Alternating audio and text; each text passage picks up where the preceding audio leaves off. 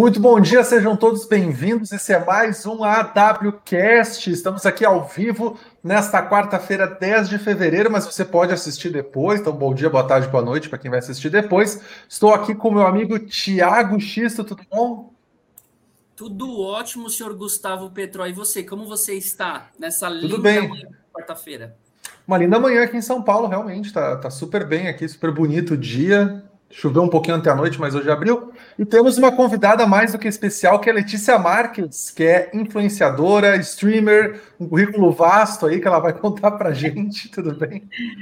Oi, gente, tudo ótimo. Muito obrigada por ter me convidado para estar aqui hoje. Sempre um prazer. E que nem você falou, é uma mistura de tudo, né?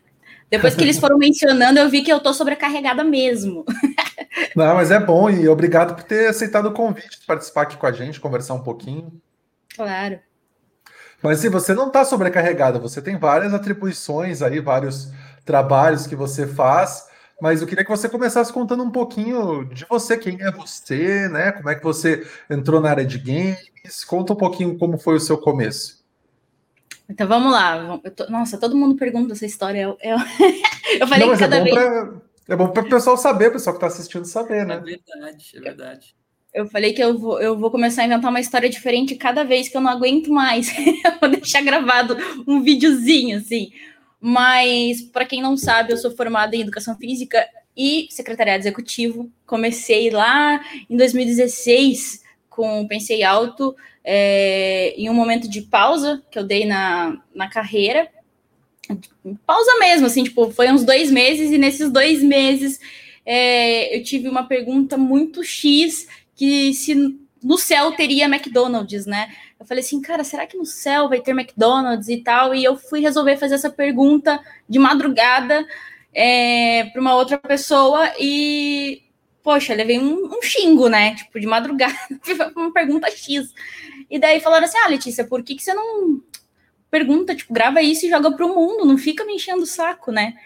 Eu falei assim, poxa, vou fazer isso. E, e deu super certo, tipo, viralizou um vídeo. E eu falei assim, vou começar a falar do que eu gosto. E entrei nos games. E comecei pela Warner, né? Indo pela primeira vez na BGS, no painel da Warner, falando um pouco de, de Harry Potter na época. E entrei no universo dos games, porque é uma coisa que já vem comigo desde os meus oito anos, assim, que eu jogo videogame mesmo, né? Gosto de jogo. E depois disso, eu comecei a aprimorar um pouco mais. Entrei para o Instagram, né? Surgiu o Instagram, e a gente se trouxe toda a comunidade junto. Começou a ter encontros dentro de BGS, dentro de evento, e foi crescendo, tomando uma dimensão que na realidade na época não entendia muito, assim, era muito muita coisa para a gente absorver é, entender a dimensão do alcance que você tem quando você está dentro da internet. É, você alcança pessoas que você não tem nem noção. E depois disso eu entrei como apresentadora é, da Warner e depois comecei a, a, apresentar várias coisas dentro do cenário de esportes, é, como o CBCS, depois fui para a INTZ, depois da INTZ fui para a NFA, e depois da NFA caí na, na vida de streamer e fui para o Facebook. Depois do Facebook, fui contratado pelo Flamengo. Depois disso, continuei no Flamengo, fui para a Buia e a gente está aí até hoje. E depois recebi um convite da PlayStation para ser embaixadora.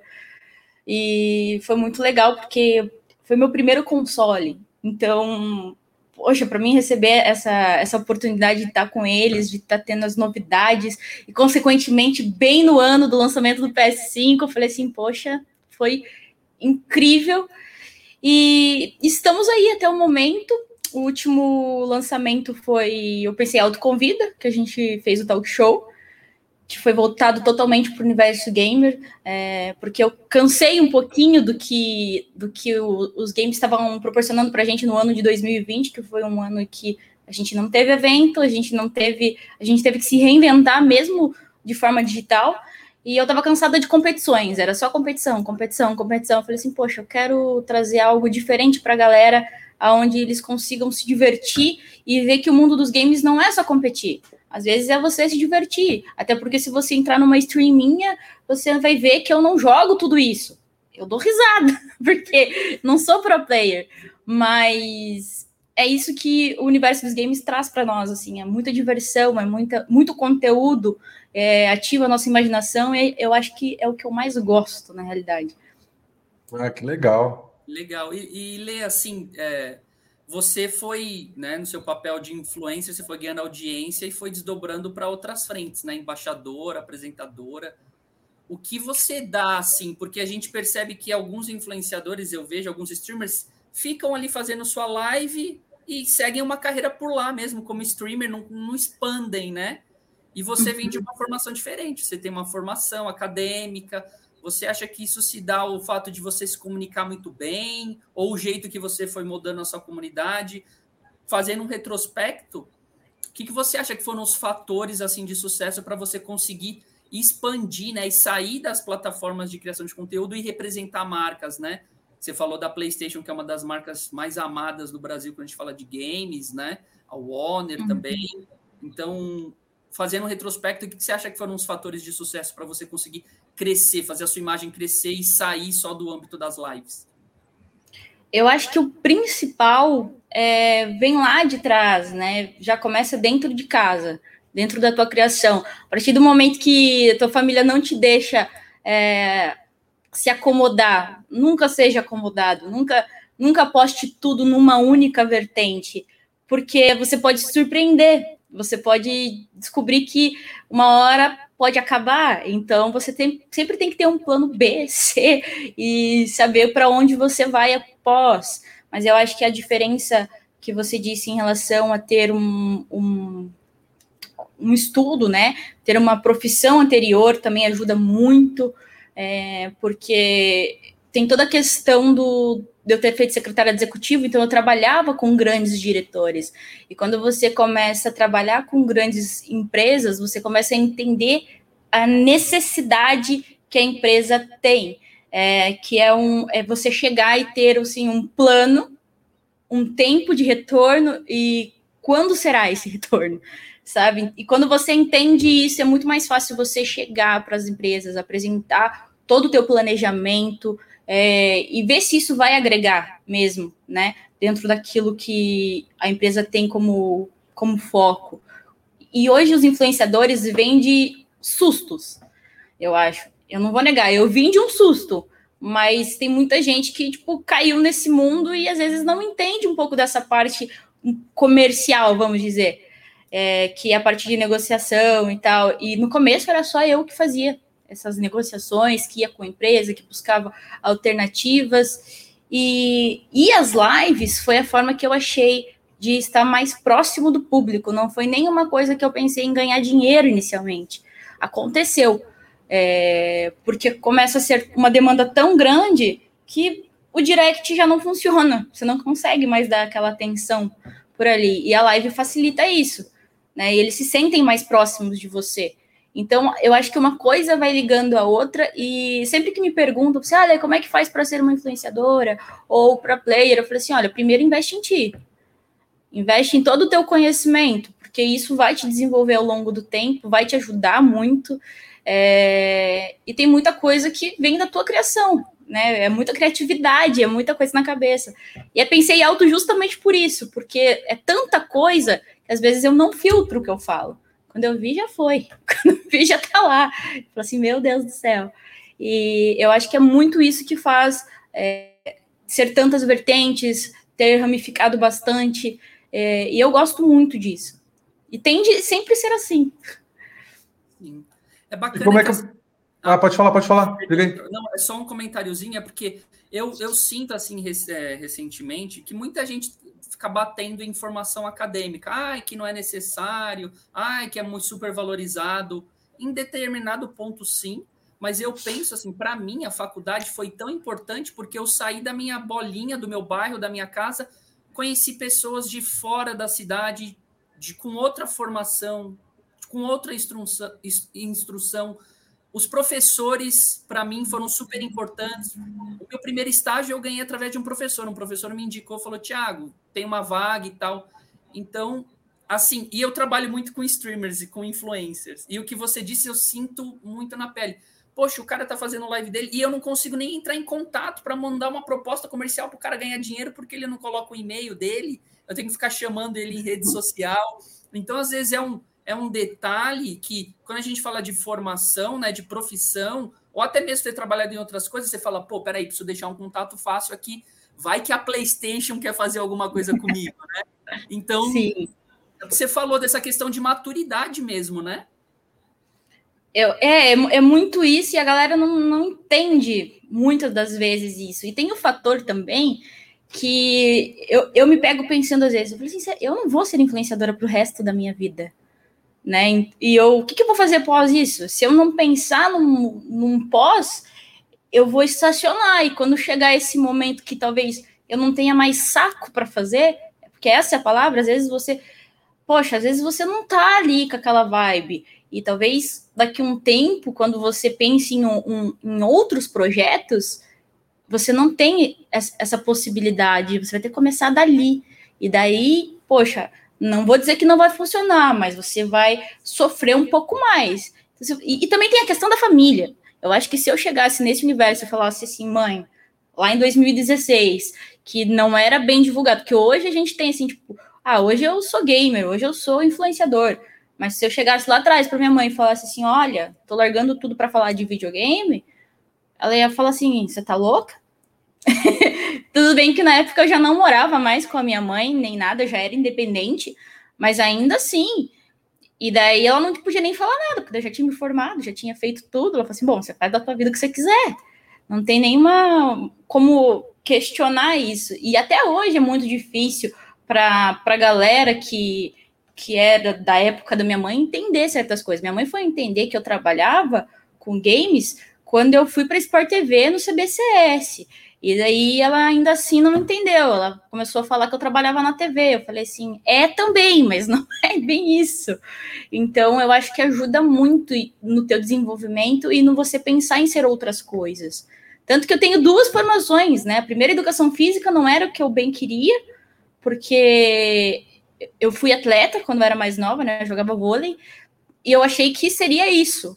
Mas eu cheguei lá e vi que era completamente diferente, é o se descobrir, porque tem muita pressão, com 17 anos você tem que saber aquilo que você vai ser pro resto da tua vida. E se você for ver hoje, eu tenho duas profissões e trabalho numa outra completamente diferente. Então, literalmente você pode ser aquilo que você quiser ser, só depende de você. Mas sempre tem essas variedades, sempre tem essas opções, sempre conheça outros cenários, porque você pode se descobrir apaixonado por um trabalho que você nem sabia que tinha dom para isso. Exatamente.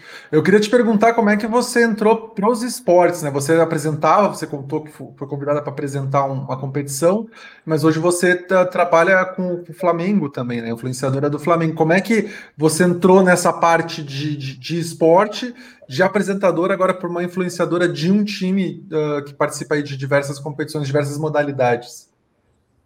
Então, é, eu sempre gostei muito da parte competitiva. Tudo começou com League of Legends. É, não suporto. Não, não, suporto mesmo jogar. Eu acho muito lindo assistir. Eu ia no cinema assistir, né? Porque eu acho muito lindo o que os pro players faz, fazem, né? E quando eu me deparava jogando, eu sentia muita raiva, porque eu sou uma pessoa que é difícil, entendeu? De perder. Eu não gosto de perder. Mas. Ninguém e... gosta de perder? Eu também não pois é, gosto. É, ah, as pessoas falam assim, ah, Letícia, você não sabe perder porque você é filha única, que eu sou filha única. Eu falei assim, não é que eu não sei perder, não é que eu sou filha única. Me fala quem que gosta de perder, quem que comemora quando perde. Eu tenho e... mais dois irmãos e nunca gostei de perder, não, principalmente para é. eles, né? Quando era criança. Eu é fico muito feliz. É atleta, ele tem o, a, a vibe aí de competição. É, Poxa, eu fico brava. Bastante.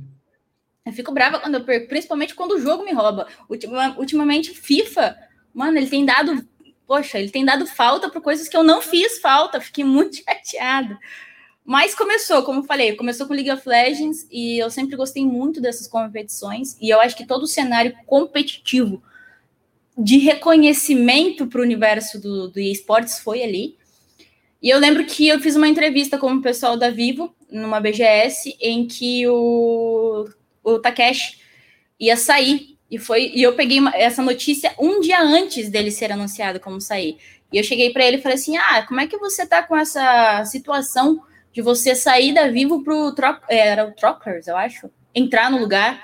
Ele falou assim: ah, eu acho que até ser anunciado qualquer coisa, não, eu não tô saindo da Vivo. Eu falei assim: ah, não é o que dizem as línguas. E no dia que eu lancei o, o vídeo, ele saiu. E foi num dia de BGS. Cara, eu fiquei muito hypada. Eu falei assim, nossa, eu dei a notícia antes de todo mundo. Falei assim, peguei e tal. E eu falei assim, poxa, eu quero entrar nessa, nesse cenário de esportes. E isso faz muito tempo. Fui trabalhando, vendo como que eu poderia fazer isso, porque até então, nessa época, a gente só tinha pro player dentro do cenário, né? Depois que foi entrando os influenciadores, tipo, vendo a necessidade do time é, porque geralmente o pro player ele é mais intropes, intropes, é, ele é mais fechado. Eu ia tentar falar que não deu certo. Ele é mais fechado. Então ele não tem essa liberdade com a câmera de falar, de, de interagir com a galera. E, a, e a, as organizações começaram a ver essa necessidade. E eu fui para a NTZ primeiro antes de ir para o Fla. E a gente fez todo um trabalho junto, eu apresentando os jogadores, deixando aquela vibe um pouco mais é, engraçada, mais descontraída, fazendo eles falarem e tudo mais. Depois eu fui para o Flamengo, porque depois aí eu saí da NTZ para poder assumir, assumir o CBCS e a NFA simultaneamente, porque foi um dos primeiros pontos de eu me sentir mais próximo da, da competição que você vê por dentro mesmo. Você tem que estar assistindo os jogos para poder falar, você tem que entender do jogo para poder apresentar. Não é simplesmente você vai e apresenta, né? Não é uma coisa que você tem um telepronto. Eu, eu acho muito legal isso. Dentro do, do esportes, você não tem um telepronto. Ou você entende do jogo, ou você não entende. Né? Então você tem que ter essa, essa pegada muito. É, como é que fala? De improviso e foi assim que eu entrei dentro do universo de esportes. Depois que eu saí da LFA e da CBCS, eu fui para o Fla, porque eles precisavam desse. Eu fui uma das primeiras influenciadoras do Fla, desse conteúdo em vídeo. E quando aconteceu, é, foi ano passado, isso, e já entrou a pandemia. Então a gente não conseguiu criar tanto quanto a gente gostaria de ter criado. Né, por conta de tudo, que daí de repente do nada a gente conseguiu acho que gravar uns cinco vídeos já não podia mais estar presencialmente. E a gente teve que, poxa, como que a gente vai fazer agora? E como que a gente vai gerar conteúdo? Como que a gente vai se manter próximo? E mesmo que a gente que é influenciador, é gamer, a gente já trabalhasse de casa, para a gente mudou muita coisa. É muito diferente quando você está ali vendo um, um, campeonato de LoL da plateia, ou de Free Fire, ou de CS. Poxa, a energia que tem ali eu não sei, o pro player se sente pressionado. A gente que, que é apresentador ou que está fazendo a cobertura do evento, a gente já fica na tensão, imagina eles. Então foi assim que eu meio que caí, eu meio que idealizei, falei assim, poxa, eu quero ir para essa vertente. Eu não jogo, mas eu quero estar tá ali sentindo a mesma, a mesma coisa.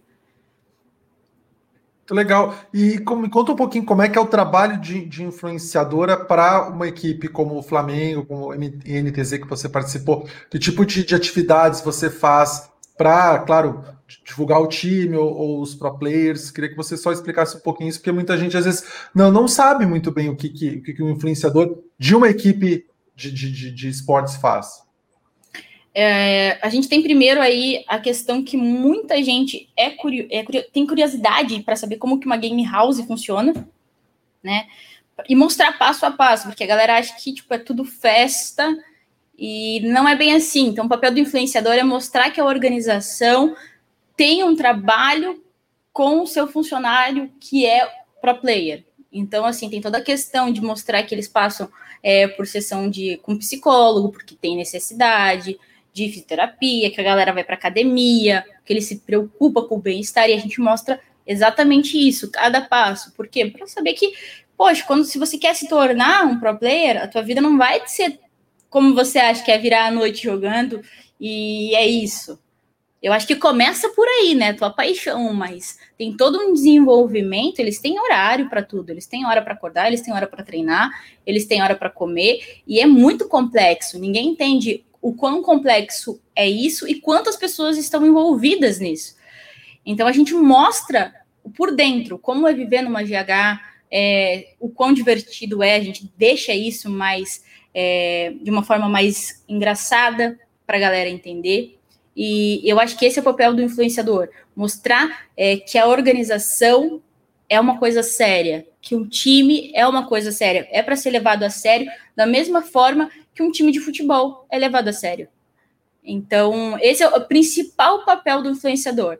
E com o bônus vem as coisas engraçadas, vem as coisas que viralizam e vira meme, e principalmente fazer essa conexão com o pro player, para mostrar que não é que ele não te dá atenção, é difícil para ele é, colocar esse lado para fora. Então a gente faz essa conexão com os seguidores, né? Para manter o engajamento com a equipe, para manter eles próximos, porque o próprio pro player tem essa dificuldade. Eu vou te perguntar rapidinho antes do X perguntar. Uh, por exemplo, no futebol, não é o caso, mas assim, no futebol, por exemplo, um repórter, um jornalista esportivo, ele dificilmente fala qual é o time do coração dele, justamente para evitar, ah, ele torce para tal time, então uh, né, vai fazer uma, uma, reportagem sobre o time, vai estar influenciado e tal. No caso de um influenciador, de um time de esportes, rola isso também, porque você, por exemplo, hoje representa o Flamengo, uh, mas aí você vai fazer uma, vai apresentar um torneio que vai ter outras equipes também, as pessoas, não sei, poderiam falar, ah, mas ela é do Flamengo, por isso que ela está falando, mas enfim, eu sei que não é o caso, mas eu queria saber se também tem uh, algo similar no que você faz, ou ainda não aconteceu, ou enfim, você acha que não tem? Aconteceu, tanto que eu saí da NTZ porque eu virei apresentadora do CBCS. Porque quando você está dentro da organização, é a mesma coisa. É a mesma coisa quando um jogador troca de time. Você veste a camisa. Então ali, poxa, é meu time, eu quero que ele ganhe sempre. Então, quando eu entrei para o do CBCS, eu saí da INTZ, porque eles estavam na competição, então eu não podia nem, não ter nenhum tipo de favoritismo ali. Então, consequentemente, teria se eu estivesse dentro da organização. Então eu saí. E existe demais isso. E até hoje. Então a galera pergunta: ah, você é do Flamengo, mas você é flamenguista na vida real mesmo? Fala assim: ah, eu sou Flamengo no universo de esportes. No futebol eu sou São Paulina. Fazer o quê? Não é bem assim que funciona. É, tem toda essa, essa questão, mas você encontra muito disso. E a galera está sempre ligada muito mais do que a gente pensa. O que para mim não tinha problema na época, foi assim, poxa, Lê, é, você vai ter que escolher, ou você fica como apresentadora nossa, ou você fica dentro da organização. E a gente tem que escolher. É importante ter essa transparência também, legal que você, que você explicou. Legal, e lida super bem, né? De uma forma super esclarecida. Acho que isso traz Exato. confiança. E Lê, é, explica um pouquinho do nome, Pensei Auto Oficial, começou de uma filosofia ali de madrugada, meia doida, você tem a ver, você sempre gostou de, de falar de coisas assim mais aleatórias, Não, filosóficas. Poxa, eu acho que é um defeito de fábrica isso, porque é sempre assim, do nada, é do nada, assim, eu tô sentada, tipo, do nada vem um pensamento, e eu não consigo guardar só para mim, entendeu?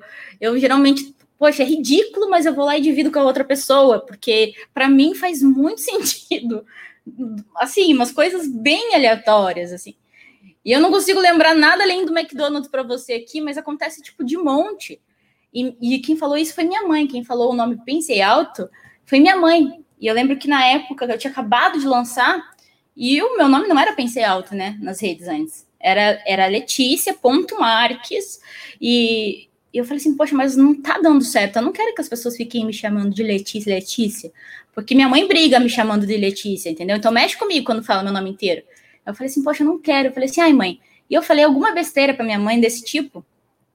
Ela falou assim, ah, Letícia, você pensa alto demais. Eu acho que você devia pensar menos. Eu falei assim, tá aí pensei alto, vai ser pensei alto. Já tinha um pensei alto no Instagram na época, que até hoje está lá com uma única publicação. A gente já levantou um monte de notificação para o Instagram, mas não funcionou. Então ficou pensei alto oficial mesmo, para não ter esse, esse problema. Mas se colocar só pensei alto, também você acha. Legal. Ah. E... Ah, quer, quer fazer? Não, pode falar, pode falar. Mas eu estou só te interrompendo, né? Não, sem problemas. Assim, o pro cara que faz conteúdo sempre, eu fico pensando assim na questão de como inovar, né? Eu sei que tem tem streamers, tem criadores de conteúdo, cada um com a sua filosofia, sua linha de conteúdo e tudo mais. Mas eu fico pensando assim, uma dúvida que eu tenho para você, como você pensa a questão de, poxa, talvez vou criar uma série de um game, vou começar a jogar outra coisa. Como você pensa na questão de inovar, de trazer conteúdo novo para o seu público? Ou se você prefere jogar um estilo de jogo competitivo para ter uma saga ali dentro de uma fila ranqueada, ou se você gosta, por exemplo, de pegar também gameplays, jogos de gameplay mais densos, como, não sei, um The Last of Us ou um God of War, para criar algumas também séries, né, para zerar o game. Como você pensa na sua questão de conteúdo, de, poxa, como eu posso trazer algo novo, um jogo novo, alguma modalidade nova para o seu público? Como é fazer esse planejamento? Eu acho que é muito legal você ter tocado nesse assunto, porque eu gosto de fazer. Eu falo que eu me coloco em enrascada. Esse é o, esse é o BO. Eu falo assim: o que será que eu gostaria de ver? E daí eu vou lá e invento. Daí eu falo assim: meu Deus, para colocar em prática é uma vida. E, que foi a mesma coisa do Pensei Alto Convida. Eu falei assim: poxa, eu não quero ver a mesma coisa que eu tô vendo aí por aí, sabe? Tô cansada. O que, que eu vou inventar agora para poder fazer diferente de todo mundo? E eu gosto de colocar assim: como que eu faço para eles viverem isso que eu vivo? Porque é muito difícil para todo mundo é, conseguir chegar próximo. Nem todo mundo consegue. Nem todo mundo consegue estar numa BGS. Nem todo mundo consegue ir numa E3. E, e a facilidade de estar entre parceira da. Hoje, parceria com a Warner, né? Embaixadora da PlayStation. Então, os principais. É, é, também sou parceira da Capcom e da Ubisoft. Então, todos os principais lançamentos caem primeiro para mim, né? E geralmente eu jogo em live para mostrar para a galera. The Last of Us, meu Deus, eu não, não parei enquanto não terminei. Tipo, literalmente eu vivia aquilo por dias. Minha mãe falava assim: ah, me liga, me liga de vídeo. Eu falei assim: ah, mas não dá agora, não consigo, tô terminando o jogo. Mas você tá terminando há dias. Eu falei assim: pois é, mas leva dias. Você fica ali, tipo, fissurado. E a gente tenta colocar isso pra galera. E principalmente esse ano que passou, eu senti muita falta de evento, muita.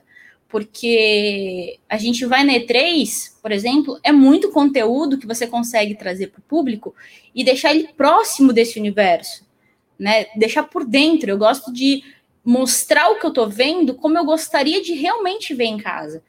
E eu acho que o fato do teu conteúdo ser bom é você cons consumir outros conteúdos e saber qual crítica você daria? Assim, poxa, eu mudaria isso, eu mudaria aquilo. Como que eu gostaria de ver? Como que eu me sentiria parte daquilo? E eu sempre tento ver por esse lado. Então, foi uma, uma coisa que eu senti falta, por isso eu criei o Pensei Autoconvida, para deixar a galera descontraída em casa, porque era importante eles estarem em casa. Então, como que a gente vai prender essa galera? E muita gente falou que foi fácil, né? Foi fácil para a gente esse ano que passou, porque a gente já estava acostumado. Na verdade, não. Na verdade, a gente teve que passar pelo confinamento também, né? Só porque a gamer não sai de casa, não é bem assim. Não é tão simples assim, né? E você também teve que se reinventar de como que eu vou levar um conteúdo diferente no mesmo dia que eu também estou vivendo tédio, sabe? Então, é, é, isso que eu falo. Como que a gente traz coisa nova, como que a gente faz com conteúdo, é exatamente se colocando no lugar de quem está recebendo conteúdo. Então, quem cria conteúdo não para de consumir conteúdo. E é o principal ponto.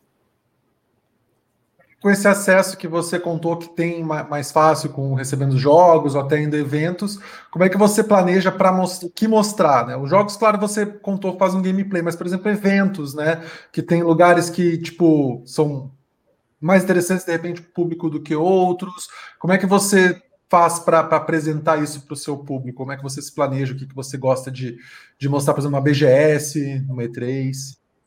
Eu gosto de mostrar é, literalmente tudo tudo que o influenciador passa. Porque se você tivesse aqui, você estaria andando aqui com fome. Então, assim, todo mundo vê o perrengue deu, sei lá, tipo, fazendo pão e levando para dentro de uma E3, porque eu não vou ter tempo de parar para comer. É mostrando os perrengues que o influenciador passa. Porque isso, quanto mais é, você for autêntico e você mostrar que você erra como qualquer outro, que você passa por dificuldade como qualquer outro, é, a pessoa se identifica. Porque é, tem aqueles influenciadores que são perfeitos, eles sempre estão vivendo a maravilha. Mas, pô, tô aqui há cinco. Oh, para eu chegar no E3, eu passei oito horas no Panamá. Tem noção que é isso?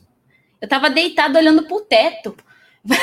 eu já não sabia mais o que fazer, eu tava conversando com gente estranha. Então, assim, eu gostava de mostrar para as pessoas exatamente isso. E aquele é, aeroporto é... super legal também, né, do Panamá. Não, dá cinco passos, você já tá no. E, e a galera te vê o quê? Que gamer vai como para E3? Com uma puta mochila, um notebook gamer pesado pra caramba, com um monte de equipamento. Aí você chega no Panamá, você passou por toda a revista tal. O pessoal dos Estados Unidos vai lá e, cara, do nada, eles tiram do bolso, assim, sei lá, eles criam um negócio de antimetal, tá, tá, tá, tá, tá, tá, e você tem que tirar tudo de novo. Daí você fica olhando assim, tipo, é isso, isso, mais isso. Eu me senti Hermione com aquela bolsinha, sabe? Tirando tudo de dentro e depois tendo que arrumar tudo novamente. Eu falei assim, meu Deus do céu. Senhor, eu só quero chegar lá logo, ou só quero voltar logo para casa. Então, mostrando cada passo, isso deixa o povo mais intimista, tanto do influenciador e mostrando a, a real experiência que é você estar tá num evento gamer, que são perrengues que você passa. Dentro de BGS, quem nunca teve que sentar no chão para poder comer? Eu, eu, nossa, e tento me esconder ainda, porque daí, bem na hora que você senta para comer, alguém resolve tirar foto e você não, você não consegue dizer não para a pessoa. Você levanta, tá, solta. E, e, é isso que eu acho que traz a galera para perto, que faz você manter o teu público. É você ser verdadeiro. Tipo, ai, poxa, eu tô de saco cheio hoje. Teve um dia na, na E3 que eu não andava. Que eu realmente não andava, que eu acho que eu andei tanto. Eu, e travei, eu falei assim, misericórdia, gente. Eu aqui com 23 anos na época, né? Com 20, não, não era nem 23, era 24. Eu falei assim, nossa, eu com 24 anos aqui, sofrendo de dor nas costas. Aí minha amiga, que, que tava comigo, né, de, de filmmaker na época, ela foi comprar um negócio de dar choque para ver se mostrava. E daí a gente fez vídeo disso, mostrando pra galera ao vivo, tipo, para poder andar, né, três. Eu falei assim, meu Deus do céu, tô acabada. E mostrando isso. Então, isso traz o público para perto. E é o que eu tento sempre fazer no dia a dia, ou quando eu estou em evento, ou quando eu estou, tipo, criando alguma coisa assim, talk show, é, alguma coisa diferente, mostrando o por trás, sabe? Os bastidores, que é o que a galera não tem noção. Bonito ali, show, qualquer TV faz. Aí não faz sentido ter o papel do influenciador, no meu ver, sabe? Legal. E você falou muito que você gosta de consumir bastante conteúdo até para pegar referências, né? Qual que é o pessoal hoje na internet, seja nacional ou lá fora, que você curte o trabalho, que você se espelha? Muito da galera dessa, digamos, dessas gerações de novos streamers, né? A galera que tá fazendo bastante live, sempre começa porque assistia live de alguém que gostava, que se inspirava. Isso aconteceu, por exemplo, a gente estava falando, o Daniels comentou isso, dos caras que ele, que ele admira. Quais são as personalidades assim, Lei, que você gosta, admira, pega referências do Brasil ou de fora, quando fala de conteúdo? Eu acho que quando eu falo de conteúdo, eu vou pegar aí Nive, que não tem. Ela foi o caminho para muita mulher tá hoje dentro do, dos games, acreditando que sim, que eu posso ser uma influenciadora, eu posso ser uma apresentadora de sucesso, independente do que colocar aí. Ela começou numa época que era bem difícil, ainda hoje é complicado, mas naquela época era muito pior. É, eu gosto muito do Leon e da News, que eu acho sensacional, é, a forma como eles trazem. É, a News, principalmente porque ela é jornalista, então a pegada dela de mostrar as coisas, de, de explicar é totalmente diferenciada. Eu acho que sim, é necessário ter jornalista nesse meio, porque todo mundo confunde influenciador com jornalista. Tem muita coisa que eu não sei, gente. Eu, coloca aí para fazer uma redação para você ver. Hum, os textos bonitos que você vê em, em, coisa minha, a ideia principal é minha, mas quem escreve é jornalista, porque eu não tenho essa, essa, essa visão, sabe? É difícil. Então, eu gosto muito deles por isso. Gosto muito do David Jones, a forma como ele traz a notícia primeiro, o Alonsoca também. Então, acho que são personalidades que, que mexem comigo, assim, sabe? Jovem Nerd também, eu acho que, poxa, eles. Eu, eu me identifico muito pelo fato, assim, tipo, deles criando. O que, que eu vou fazer? O que, que eu vou criar para que o público possa desfrutar disso? Então, eu acho que não querendo não querendo né, trazer para o nosso Brasil isso, mas eu acho que a galera mais incrível tá aqui. Porque a gente é muito calor humano, a gente é muito é, afobado, assim, sabe? Tanto que no E3, eu vou para você entender quando eu falo de calor humano, o Jack Black tava passando do lado da galera e eu tava assim, meu Deus, o Jack Black, passando mal. E a galera andando do lado dele como se não fosse nada. E se fosse numa BGS, o cara ia ter que estar tá com segurança. Por quê? Porque a galera quer saber que é real, quer encostar. E então não tem ninguém para mostrar uma novidade melhor do que o brasileiro, porque ninguém tem a nossa empolgação. De tipo, meu Deus, é isso mesmo, porque é real, é, faz parte da gente isso. É, sensacional. Eu queria que você contasse um pouco do teu lado streamer, que jogos que você mais gostou, ou, ou que estilo de jogo você mais gosta de streamar para o seu público, que dá mais certo com você, que você quer, quer mostrar e até brincar né, na, nas suas lives. Eu acho que o, o que mais dá certo é FPS. É, então, eu comecei com PUBG. Poxa, eu jogava PUBG dentro do banheiro. Às, às vezes as pessoas não entendiam que eu não estava fazendo nada, eu só estava terminando uma partida, não ia levantar, sabe? Eu estava ali. Então, comecei com PUBG, depois eu fui para COD Mobile e sempre fiquei flutuando nessas duas. E depois, por último, por mais surpreendente que pareça, Free Fire. É, e desde então tem sido esses jogos, porque é um jogo rápido e por mais que pareça ser a mesma coisa, nunca é a mesma coisa. E a raiva vem, entendeu? Porque às vezes você tá jogando em squad, cara, a pessoa vai lá e pega a tua kill, não tem coisa pior. Já briguei com um seguidor, eu falei assim: não vou deixar mais jogar comigo. não vai jogar mais comigo. E, claro, depois esqueço quem era e volta a jogar e volta a fazer a mesma coisa. Então, é, eu acho que é legal porque é, eu não consigo conter as minhas reações. Quando eu vi tem coisa pior do que você achar que tá safe, do nada você morreu e não sabe nem de onde. Então, eu acho que para interagir com a galera, para poder fazer essa rotação dentro do game, é muito mais fácil trazer o FPS. E, e, claro, né, tem as lives também de lançamento, que você fica. Então, tem, teve live de Cyberpunk, teve live de The Last of Us, é, de Doom, a gente faz, a gente traz isso. E eu acho que um dos, dos últimos jogos, assim, que deu para dar muita risada é, é Among Us. O joguinho da discórdia. Então, o povinho mentiroso. Você. Poxa, deu super certo. Eu acho que foi um jogo extremamente simples, que bombou de um dia para noite e deu super certo.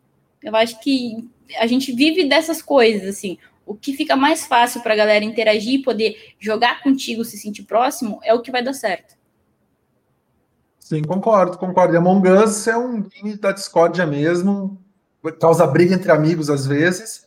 E seria não muito existe legal amigos. De... É, não existe, mas se amigos jogam, né, acaba brigando. E seria até legal, de repente, fazer no BBB, porque tá uma discórdia lá dentro, né, então só se fala nisso também, né? imagina botar um Among Us lá dentro para ver a galera mas eu, eu se pegar. que a galera tá tão habitolada com esse assunto que é capaz de eles trazerem para a vida real. Tipo, nossa, você é duas caras, tá me ameaçando. Eu não sei. Eu acho que é uma, é uma coisa surreal. Eu acho que é uma coisa até engraçada de ver.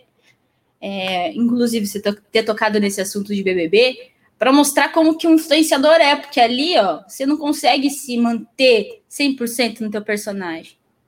Entende? Então, ali, ou você é o que você é, ou você vai mostrar quem realmente você é.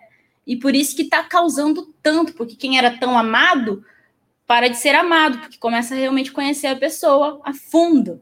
E, e não tem coisa pior. Eu acho que, para mim, foi um dos grandes fatos na hora que eu entrei nesse universo de pessoas que eu admirava, chegava perto e falava assim: caraca, um unfollow. Não, não era isso que eu pensava. E você só vê quando você está realmente ali junto com a pessoa. Se você não convive, é muito fácil você colocar um sorriso no rosto e gravar um stories. Não é bem Verdade. assim. Verdade. E quando você falou que os FPS que dão mais certo nos seus streams, mas e quando de repente você coloca um jogo que não deu tão certo, como é que você faz na sua, na sua live para tentar tornar aquilo mais atrativo ou até de repente dar um jeito de, putz, vou ter que encerrar aqui? Eu acho que o, o principal é a galera se afeiçoar a você, tá ali não só por conta do jogo, saber que vai vir algo a mais, sabe? E eu gosto muito de interagir com a galera. É até um dos motivos porque eu, às vezes eu não jogo bem. Porque ou você lê o chat ou você joga bem. Então, você tentar fazer as duas coisas, é, é claro que você vai morrer, entende? Então, você traz isso de uma maneira que fique mais engraçado, mais cômico possível. Tem prints meus é, rindo, que eu tô, passo 30 minutos rindo, de, de, realmente passar mal, que eu tava rindo, e a pessoa começa a rir junto comigo, de mim, né? Junto comigo foi bondade minha. Mas é, eu acho que isso é o principal. E tem vezes que não dá certo mesmo, mas eu acho que você tem que fazer conteúdo, seja para mil pessoas e valorizar aqueles 20 que fica contigo até o final. Então, é complicado para qualquer influenciador, para qualquer streamer, mas essa é a minha filosofia. Legal. Ilê, você comentou do Free Fire, né? Acho que não tem como a gente falar hoje, até pela plataforma que você está streamando. O Free Fire chegou aí arrebentando tudo, né? Trazendo um público que era invisível, que praticamente não consumia games em console, em computador, né? E ele uhum. trouxe uma, um público que estava ali, né, que ninguém assistia, né? Ninguém atendia. E o Free Fire, sempre quando o pessoal comenta, eu, eu acredito que o Free Fire fale, fale muito sobre o Brasil, sobre o país, nosso país, de forma até estatística, né, de maiorias. É, tem o, a Garena nunca nunca disponibilizou oficialmente, mas tem pessoas que comentam assim que a gente ouve que o Free Fire chega até a 40, 50 milhões de jogadores no dia jogando uma partida, jogadores ativos. E isso é uma população de países, né? Se você for pegar numericamente. Como você uhum. vê essa galera, assim, porque é bacana que você já tem, tem uma experiência de console, você é embaixadora de, de um console, mas o Free Fire é um fenômeno, assim, da indústria de games que tá todo mundo ainda querendo entender esse fenômeno. Como você vê essa galera? Como você vê esse jogo no Brasil? Essa questão também de influencer, criação de conteúdo, legal também se falar um pouquinho do seu trabalho da plataforma, né? Então é uma desenvolvedora que também tem uma plataforma de transmissão ao vivo. É, uhum. Como você entende esse fenômeno do, do Frifas no Brasil? Eu acho que foi um dos maiores acontecimentos dentro do universo dos games, foi o Free Fire. Porque ele não é elitizado, ele é para qualquer um. E quando você pensa em Brasil, você tem que pensar nisso. Existem, infelizmente, existem essas vantagens e desvantagens. É, hoje, eu tive oportunidade de ter um PS5, mas não é todo mundo que tem. Então, o Free Fire roda basicamente naqueles Nokia antigos, se deixar. Eles pensaram nisso. Eles pensaram em, tipo, eu quero que rode em qualquer tipo de aparelho, sabe? Para ter todo mundo ter acesso. E uma vez eu conversei com o Nobru e ele falou assim: Poxa, eu jogava no celular do meu pai, porque eu não tinha celular, né? E enquanto algumas pessoas pensam pela, pela forma que vive, que acha que a criança nasce já com iPhone, não é verdade, né? Tem gente que vai descobrir o que é um iPhone muito tarde na vida dela. Então, eu acho que o Free Fire tem tanto sucesso para porque ele alcança qualquer classe. E ele vicia. ele vicia, sabe? E a, a, facilidade de como a galera pensa nisso, de poder presentear com um código. Por isso que é febre, né? Eu já sonhei com gente pedindo código para mim. Bem tipo The Walking Dead, assim. Codiguinho, codiguinho, codiguinho. Você fala, você fala oi, codiguinho, sabe? E é, eu acho legal isso porque faz com que a pessoa possa sonhar e um dos maiores, para mim, um dos maiores nomes dentro do Free Fire, que é o Nobru, faz hoje a criança que é da favela sonhar, sabe? Eu posso ser o que eu quiser ser, eu posso ter sucesso. Porque antigamente a gente tinha um discurso de que, poxa, se você nasceu ali, você vai morrer ali. Sabe? E não é isso. Hoje o Free Fire proporciona sonhos para as pessoas Elas faz, faz as crianças sonharem, faz os adolescentes sonharem. Tipo, é possível, é possível, sabe? E eu acho isso muito legal e é por isso que ele está no segundo ano consecutivo de o jogo mais baixado do mundo. E eu acho que o mesmo impacto que tem no Brasil tem nos outros países, porque a mesma dificuldade que a gente tem aqui, os outros lugares também têm.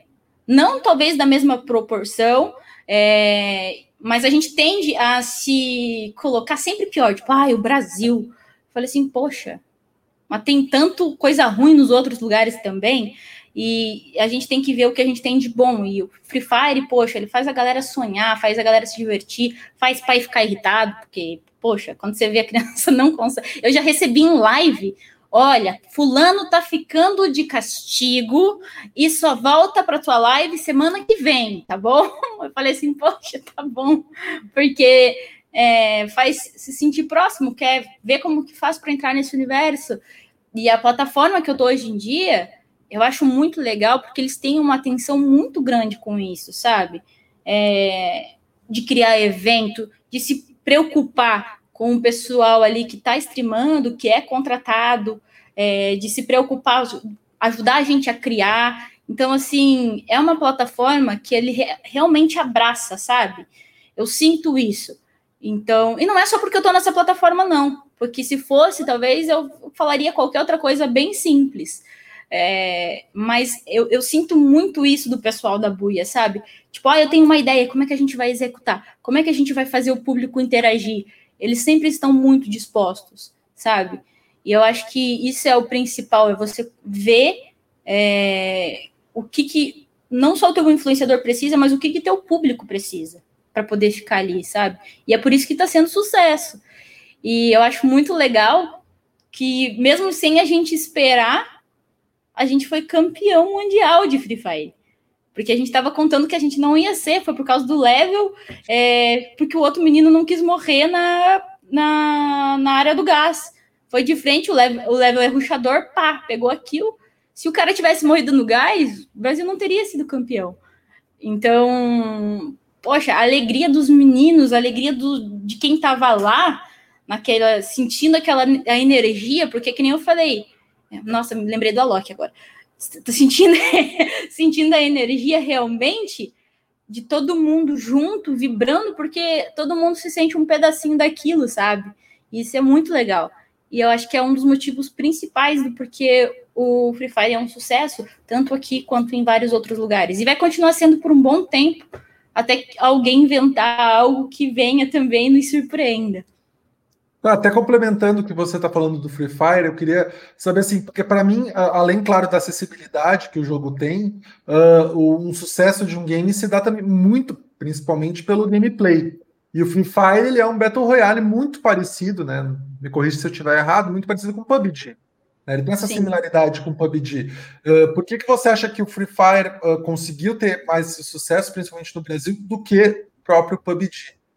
Se é só acessibilidade mesmo ou tem alguma coisa de gameplay que você fala, puxa, isso aqui é, é o que é o que dá o gás aqui que a galera gosta. Eu acho que a questão de, principalmente, do fato de rodar em qualquer celular, se você pegar o PUBG, ele não roda em qualquer celular, ele é um jogo pesado. Eu, eu não posso falar, eu tenho um amor e um carinho por PUBG até hoje, porque nele eu jogava bem pra caramba.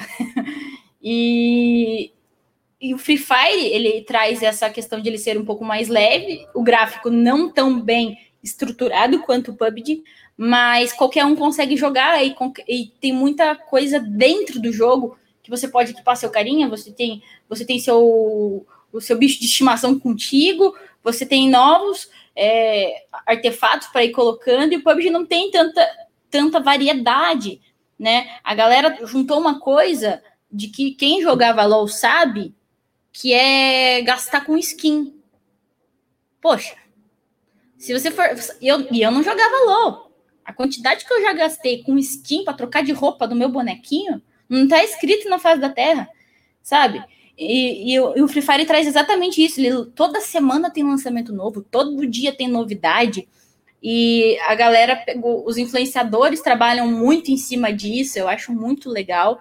E, e eu acho que é um desses motivos pelo qual o PUBG não teve tanto engajamento e sucesso quanto o Free Fire. Apesar que não, não diminua ele em qualidade, em qualidade tipo, de jogabilidade. Eu acho um jogo muito bom. Gosto muito. E tanto que o Free Fire tem só para mobile, né? PUBG você consegue jogar até no, no seu console mesmo. Mas eu acho que é essa a principal diferença, de realmente conseguir rodar em qualquer tipo de aparelho. Bacana. E a gente está falando de mobile games, né? A gente está falando do mobile, tô falando do COD Mobile, estamos falando do Free Fire. E os números assim globais mostram que assim o mobile games ele é outra coisa, outros mitos, né? Quando a gente fala de games, a gente não percebe, né? Metade de, se, se tudo de jogo fosse tivesse num, num cofrinho, metade desse cofre seria de jogos de celular. Então, ele quebra console e por, por esses fatores que a gente já conversou. E é legal que assim, você também, você já vem numa pegada de criação de conteúdo para de jogos de celular, né? Você falou, comentou do COD, do PUBG. É, é uma tendência, então, que está se afirmando. Vai vir o Wild Rift, né, o League of Legends para celular, mais simplificado, com partidas mais rápidas, também com a questão de acessibilidade que a Riot já falou que vai ser um, um jogo bem leve. Como você vê o jogo? Você prefere? Você vê diferença? É algo que você quer continuar construindo conteúdo? O público parece ser maior até quando a gente fala de jogos de celular.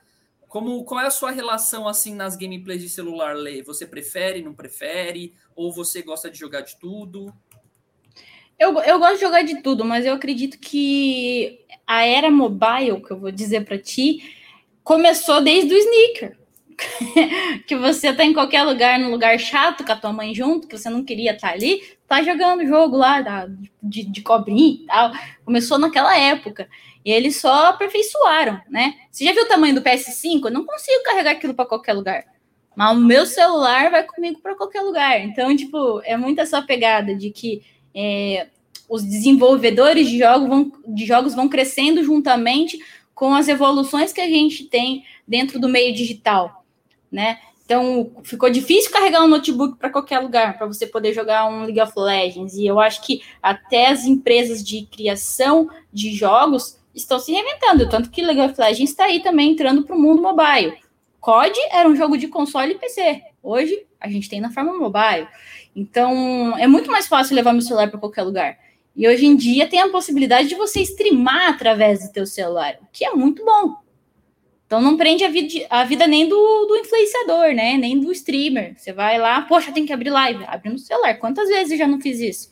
Tem que bater hora, tem que bater dia, vou abrir no celular. Então, eu acho que veio mesmo para ganhar essa dimensão e tende a ganhar cada vez mais espaço, porque é, você já perdeu seu celular? Nossa, já e eu achei que eu tinha perdido um braço, assim, eu me senti vazio. Sem vida, quase. É, eu saio sabe... sem celular. Se eu saio sem celular de casa, é como se eu estivesse sem cueca. Nossa, Exatamente. Não, e não, e sabe aquele desespero de você estar tá procurando teu celular e teu celular tá na tua mão? Eu já fiz dessa, de tipo, meu Deus do céu, cadê meu celular? Tá na minha mão. E faz tão. É, é tua vida ali num negocinho assim de pequenininho. E é muita coisa que a gente coloca ali é contrato que você responde, é e-mail, então assim, tudo que for para facilitar a vida do ser humano tende a ganhar um proporcional muito forte de espaço dentro da vida do próprio, entende? Então, cada vez mais vai ser criado. Se criarem alguma coisa, sei lá, que eu vou clicar no meu braço. Opa, deu uma cortadinha, hein, Xisto? Acho que deu uma cortadinha. Deu uma Sabe travadinha. É, sabe um ponto também que eu, que eu fico refletindo, que eu acho que é essa questão. Vai subir um. Ah, Ó, voltou. Voltou, não, que deu um probleminha aqui. Eu acho que a gente perdeu sua, sua é, fala. Você tá, é, se você puder voltar um pouquinho e continuar, por favor. É que eu falei que eu, que eu tava pensando alto mesmo, que eu falei assim, que hoje o que, que é nossa vida, né, que faz parte do nosso dia, que a gente não vive sem é o celular. Mas se um dia a gente inventar alguma coisa que sai um holograma do nosso braço e ali a gente consiga colocar tudo, poxa, os, as desenvolvedoras de jogos vão começar a criar algo para isso e vai ganhar mais dimensão, porque vai fazer mais parte do nosso dia a dia, do nosso cotidiano, da nossa vida, e que a gente não sabe viver sem. Então, Exato. tende a ter essa dimensão sempre e essa mutação. A gente sempre vai ter isso dentro do meio de jogos e, e games, enfim. Verdade. Eu queria te perguntar, Letícia, rapidinho, é o seguinte: eu acompanho esse mercado praticamente a vida inteira, né? Que eu jogo desde que eu jogo videogame, mas profissionalmente faz um tempinho já. Sempre que a gente vê game de celular, né? A gente não, né? As pessoas em geral, pesquisas que mostram que ah, a maioria, 90, 60% dos brasileiros são gamers, e aí você vê que dentro desse escopo a maioria está jogando no celular, a maioria dos gamers são mulheres que jogam no celular, enfim. Mas a questão é, sempre houve um certo torcer nariz quando se fala em game de celular. E isso a gente vê recentemente, não precisa ir longe. Né? Em 2020 a gente viu isso acontecer por conta de pesquisas, enfim. Uh, e mesmo assim a gente está falando aqui de mobile, de Free Fire, que dá acesso, que mais gente joga, game mais baixado, é mais jogado que muito game de console e tal. Por que, que você ainda vê em 2021 que existe esse preconceito ainda com games mobile, com games de celular? Pelo mesmo motivo que minha mãe não deixa conectar o meu PS5 na TV dela porque ela acha que vai queimar. Entendeu? Porque a pessoa não teve uma experiência ou prefere, é, é, confundem ser bom com preferências. Eu tenho preferência em jogar em console por conta do gráfico, entende? Eu tenho preferência de jogar FPS no meu PC porque a minha jogabilidade dentro do jogo é melhor. Então, eu acho que é tudo uma questão de costume e de preferência. Então, não é que uma pessoa não goste, a pessoa não tem afinidade com aquilo. E daí, por não ter afinidade, eu não gosto. É que nem brócolis. Eu não gosto de brócolis. Você já experimentou? Não, eu não gosto. É a mesma coisa, sabe? Então, vem disso, são preconceitos que você não se deixa experimentar não deixa, tipo, conhecer. E daí acaba tendo esses parâmetros. Porque quem é Play, pela mesma rixa que tem Xbox e PlayStation. PlayStation é melhor, Xbox é melhor. Mas você já experimentou para ver a diferença, para você poder criticar? Ou tem, tem, gente que gosta do Xbox por conta do controle. Só por isso. Tem gente que gosta do PlayStation por ser PlayStation, por conta de, de, de gráfico, enfim. É, eu sempre vou defender, mas é, vai uma questão de preferência. Não posso dizer que é, aquilo não é bom. Tem suas vantagens e desvantagens, assim como jogos mobile, jogos de console, jogos de PC, e sempre vai ter isso, sempre vai ter rixa, é, tanto com o público tipo de LOL, com o público de Free Fire, porque o maior bela da vida, se você for ver aí Camelota e Talma, saíram do League of Legends para entrar no Free Fire. Não pode. Nossa, foi um alvoroço. Meu Deus. Falei assim, gente, mas o legal do universo gamer é você poder flutuar entre as modalidades. Elas não eram pro player e foram porque acharam melhor mudar. E ainda assim, se fosse, poxa, o ser humano é mutável. A gente se acostuma. A gente acostumava a trabalhar em escritório, aprendeu a trabalhar de casa. Então, assim, é uma questão muito da, da cabeça da galera. Eu acho que não é uma coisa é, realmente do sistema mobile ou do sistema console. Vai do ser humano mesmo. Você acha que isso muda daqui a um tempinho? Que as pessoas vão mudar eu, ou sempre vai ser assim? Eu acho que sempre vai ter alguém que vai falar, ou sempre que vai ter alguém, tipo, por enquanto é mobile, daqui a pouco vão criar outra coisa que, poxa, também vai ser um, um problema, sabe? Assim como surgiu é, o Facebook e o Instagram, e agora surgiu uma nova é, rede social. Então, sempre vai ter aquela coisa nova que vai ser estranho de começo, e quando começar a bombar, a galera vai começar a migrar, e uns vão defender o Instagram, outros vão defender o TikTok. Quem nunca falou mal do TikTok? Eu não durmo hoje sem ver um TikTok. Que, sabe? É aquela coisa. Então, sempre vai ser isso, tanto no universo dos games, quanto em, em questão de mídias sociais, sempre vai ter isso. E faz parte do ser humano poder brigar, sei lá, eu acho que tem enraizado na gente isso, em poder dar a nossa opinião. Não, é, eu acho que na minha opinião é melhor. Mas tudo bem. Mas é, a, na hora de dar a sua opinião também entra a hora de você respeitar a opinião do outro. Então sempre vai ter essa, essa implicância da galera. É verdade. Eu acho que também um fator de sucesso de mobile game, assim, que a gente observa, é ele tem, ele é mais, as partidas, dependente do jogo, são muito mais rápidas Isso para mim é um quando eu penso em jogo, eu falo, pô, vou jogar. Eu, eu gosto de LOL, jogava pela ranqueada, não saía do bronze. Mas, poxa, eu vou gastar 45 minutos para jogar uma partida. Então, e se então, frustrar porque quase, quase ganhou. Exatamente. O tempo, né? Eu lembro que tem uma pesquisa muito interessante da Netflix. A Netflix estava falando que a principal concorrente dela para os jovens não era a Apple TV, não era outro, no Amazon Prime, não era o YouTube, era o Fortnite.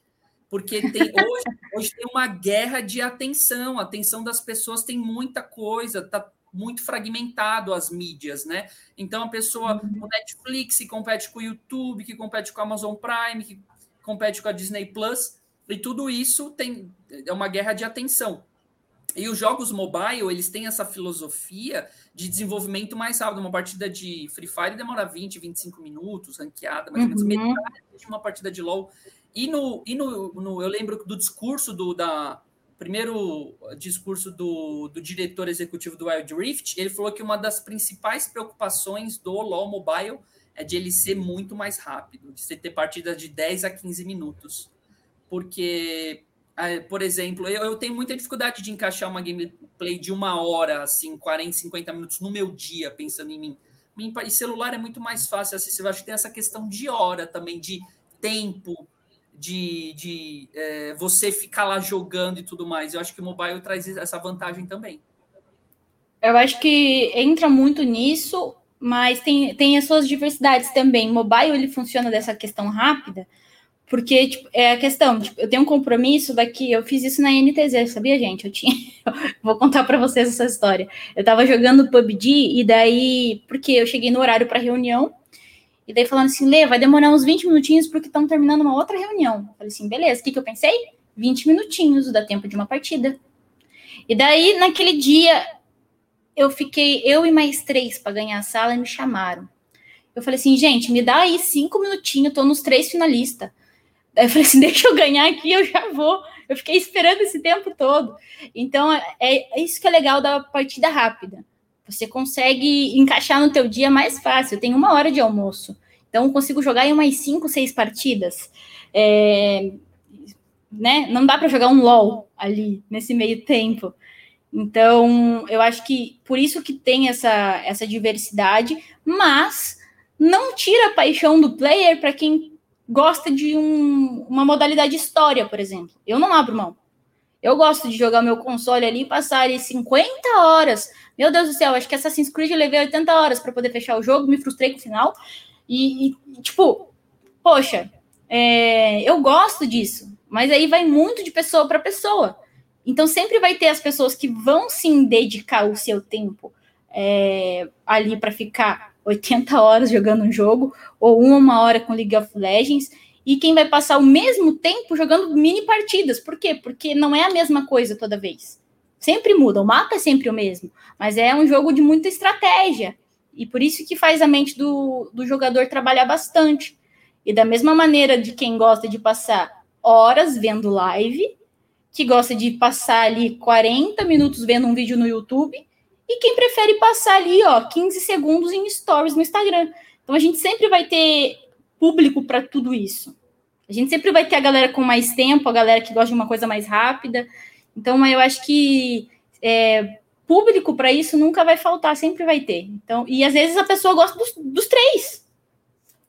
Não dá para, não dá para tipo, ah, eu sou exclusivo desse jogo. Tem dias e dias, tem dias que eu quero uma coisa mais rápida, tem dias que eu gosto de passar um pouco mais de tempo. Então depende.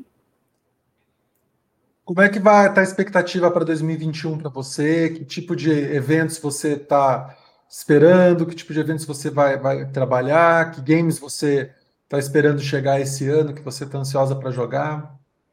Eu acho que o, o principal é, é, ver como que vai ficar. Ansiosa eu estava pela vacina. Agora que saiu, quero que todo mundo seja imunizado logo para que os, os eventos voltem. É, ansiosa para ver como que vai ser BGS, se vai acontecer, ou se vai ser mais um ano que a gente vai ter que é, remoldar, ou como que vai funcionar. Eu acho que a gente teve um grande avanço de um ano para o outro, claro, estou bem feliz, é, torcendo aí para que as coisas mudem, Mas de projetos meus mesmo, a gente vai ter ainda novidades aí dentro do mundo do PS5. Vem alguns jogos aí voltado para dentro de quem tem PS5. É, tem muita coisa nova acontecendo dentro do cenário de Free Fire também, as formas de modalidades de jogos, é, as, as, diversificações de gravações dentro das GHs. Então, tem muita coisa para acontecer, mas depende também do momento que a gente está vivendo. O que eu tenho certeza que vai acontecer é o Pensei Alto Convida a segunda temporada, e que a gente vai estar tá lançando o hashtag Play Like Girl é, de forma é, também em live, né?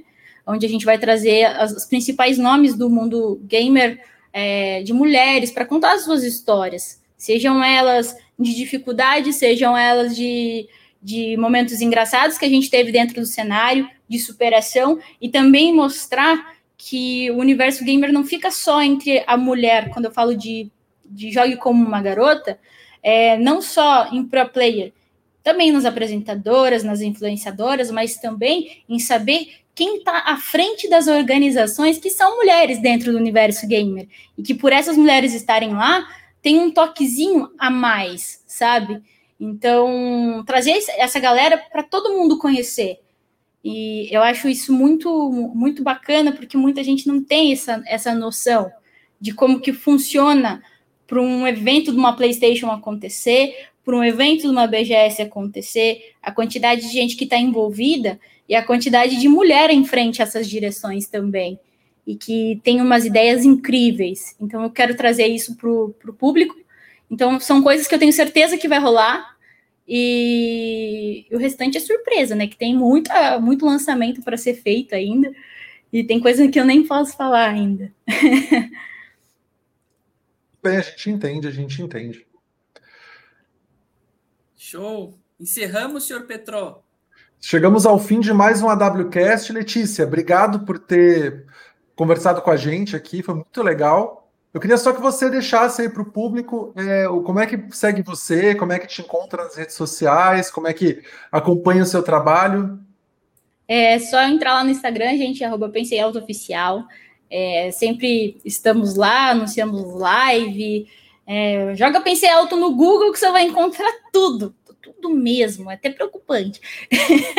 e eu que agradeço estar aqui com vocês, pessoas que eu conheci no cenário há muito tempo, e num tempo que eu acho até importante falar, num tempo que eu nem tinha a visibilidade que eu tinha, mas que eu já cheguei a mandar e-mail para o Petró dentro da IGN, não era nada, e ele responder.